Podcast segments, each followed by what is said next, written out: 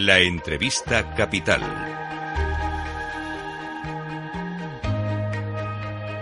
Luis Vicente Muñoz.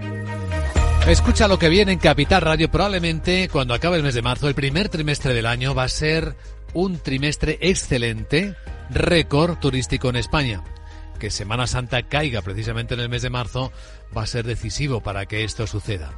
¿Será posible? ¿Las reservas previstas hasta este momento nos pueden permitir augurar un buen trimestre para el sector turístico español esencial para el lado exterior de la economía española? Nos acompaña en directo en Capital Radio don Carlos Abella, secretario general de la Mesa del Turismo en España.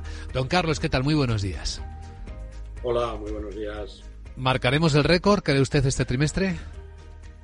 Bueno, todo apunta a que sí, porque la verdad es que hemos iniciado el año con unas cifras muy positivas y además esa circunstancia de que la Semana Santa caiga este año en el mes de marzo, con lo cual se incorpora el primer trimestre y las buenas expectativas que hay en estos momentos de reservas, tanto en destinos de interior, sobre todo en las principales, en las principales capitales, como, como por supuesto los destinos de turismo religioso tradicionales en España, como, bueno, pues como pueden ser Sevilla, Córdoba, Zamora, León, etcétera, todos estos destinos ya tradicionales, pues como digo, todo apunta a que, a que vamos a tener un, trimestre de, de récord.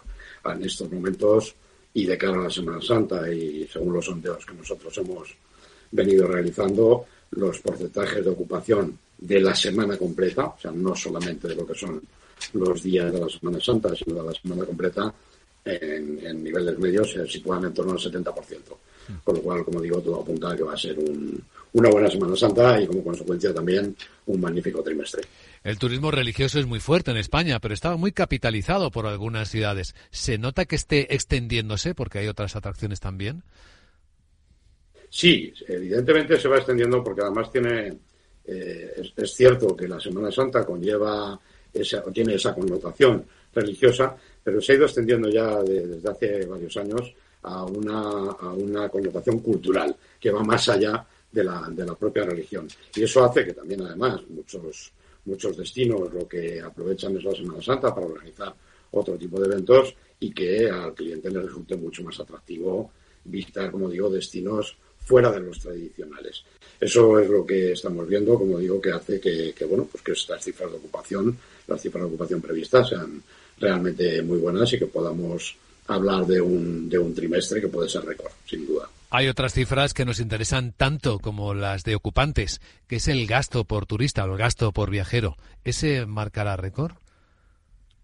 Bueno, eh, todo apunta a que sí. O sea, venimos de, de, una tendencia como, bueno, como hemos visto el cierre del año del año pasado. Eh, nosotros acabamos de presentar ayer precisamente un estudio que hemos elaborado y que, y que bueno, pues que denotan las cifras. Aparte de esos 85 millones de turistas que nos han visitado, que ha sido récord, eh, de verdad que las cifras realmente buenas son también que han sido 108 mil millones de ingresos los que hemos obtenido, también superando las cifras anteriores, con un gasto medio muy superior por parte de los turistas, una aportación al PIB del 12,8%, que suponen 186 mil millones de, euros y eh, bueno se espera todavía a expensas de tener las cifras definitivas de bueno, pues de distintos organismos, Banco de España, etcétera, que podemos superar en la balanza de pagos un saldo neto positivo por encima de los 50.000 millones de euros. Es decir, estamos hablando de uno de los sectores que más aportan, eh, no solo a la economía, que por supuesto que sí, pero también yo creo que al bienestar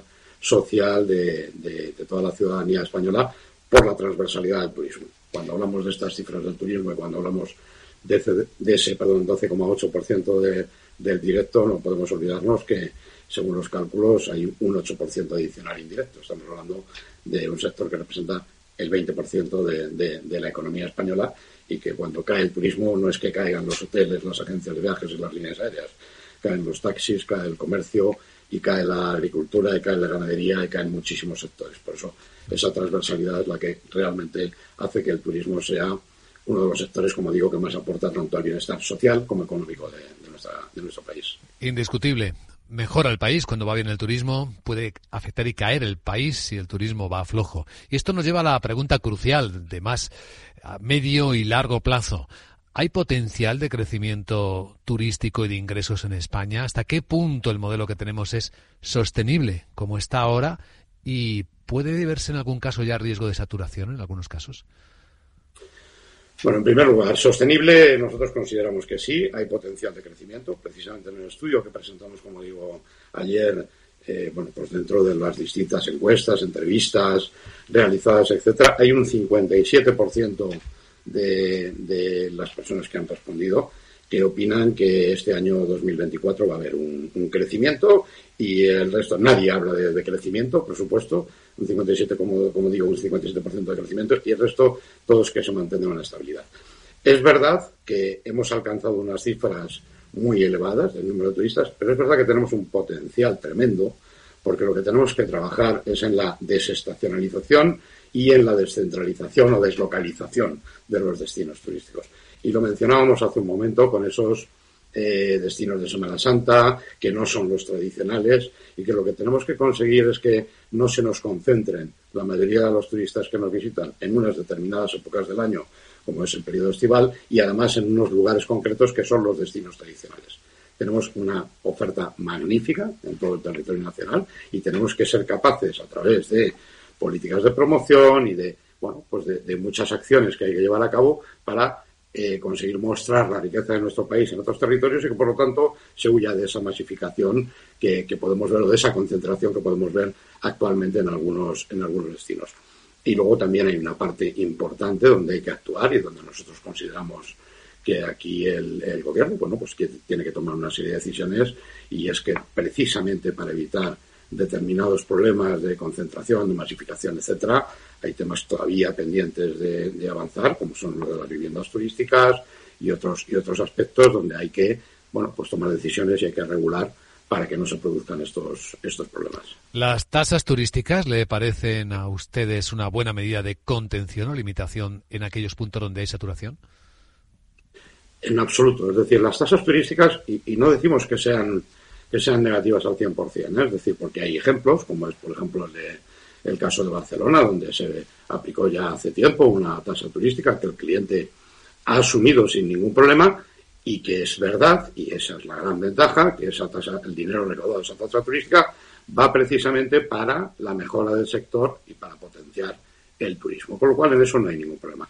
A nosotros lo que nos parece mal realmente y, concretamente y, bueno, pues lo digo abiertamente, las declaraciones de la vicepresidenta Yolanda Díaz en cuanto a hablar alegremente de tasas turísticas, de, techos turísticos, de, suprimir vuelos de corto radio, de, es decir, al final prohibir.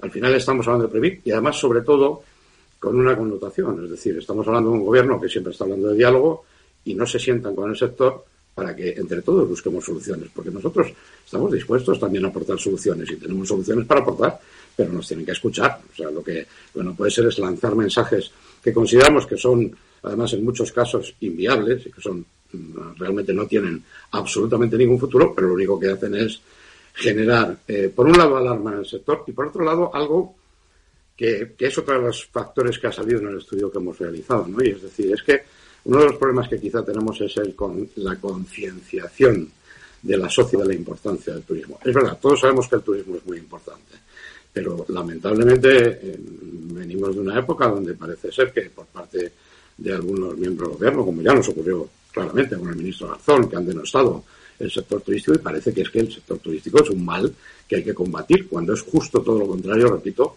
es el sector que mayor bienestar social y económico aporta a la sociedad y que lo que consideramos es que el sector y los profesionales del sector tenemos mucho que aportar y que lo que tienen que hacer es sentarse con nosotros y busquemos soluciones conjuntas que estamos totalmente dispuestos, pero no lanzar mensajes que, que, lo único que conllevan es alarma, que lo único que hacen es retraer la demanda y que lo único que hacen es generar una mayor preocupación en el sector y más aún desde los años tan duros que venimos después de la pandemia. Mm. Esa era la última pregunta que siempre que tenemos ocasión le formulo, porque claro, ahora el sector brilla, es un buen momento, pero durante la pandemia lo pasó muy mal, perdieron mucho dinero los empresarios, los inversores. ¿Se han tapado los agujeros, dicho de una forma llana, o todavía no? Poco, poco a poco se van tapando. No, se han tapado del todo y es verdad.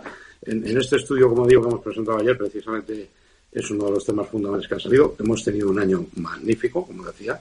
El año 2023 ha sido un año récord en todos los sentidos, Pero es verdad también que ese encarecimiento que ha habido de los costes, tanto de las materias primas como de la energía, como el endeudamiento que habían sufrido las empresas eh, durante la pandemia y que además con el encarecimiento del Uribor, etcétera, pues ha supuesto unos costes adicionales muy superiores, ha hecho que la rentabilidad, a pesar de que, repito, en las cifras de, de ventas, de ingresos, etcétera, hemos estado muy por encima, pero ha hecho que la rentabilidad no esté al mismo nivel. La rentabilidad esté por debajo.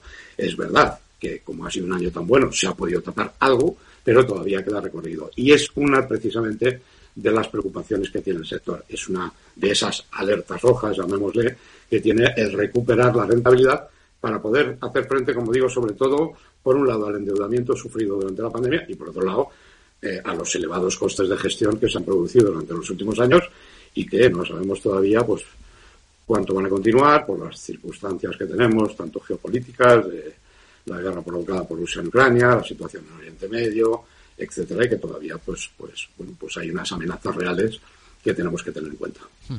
Las del tiempo real, que incluyen también la captación de talento profesionales para atender los servicios y luego las inversiones. Así que, como todas las empresas, se enfrentan a un desafío cada minuto. Don Carlos Abella, secretario general de la Mesa de Turismo de España, gracias por compartir esta visión muy precisa en Capital Radio. Mucha suerte. Muchas gracias a vosotros, como siempre. Gracias.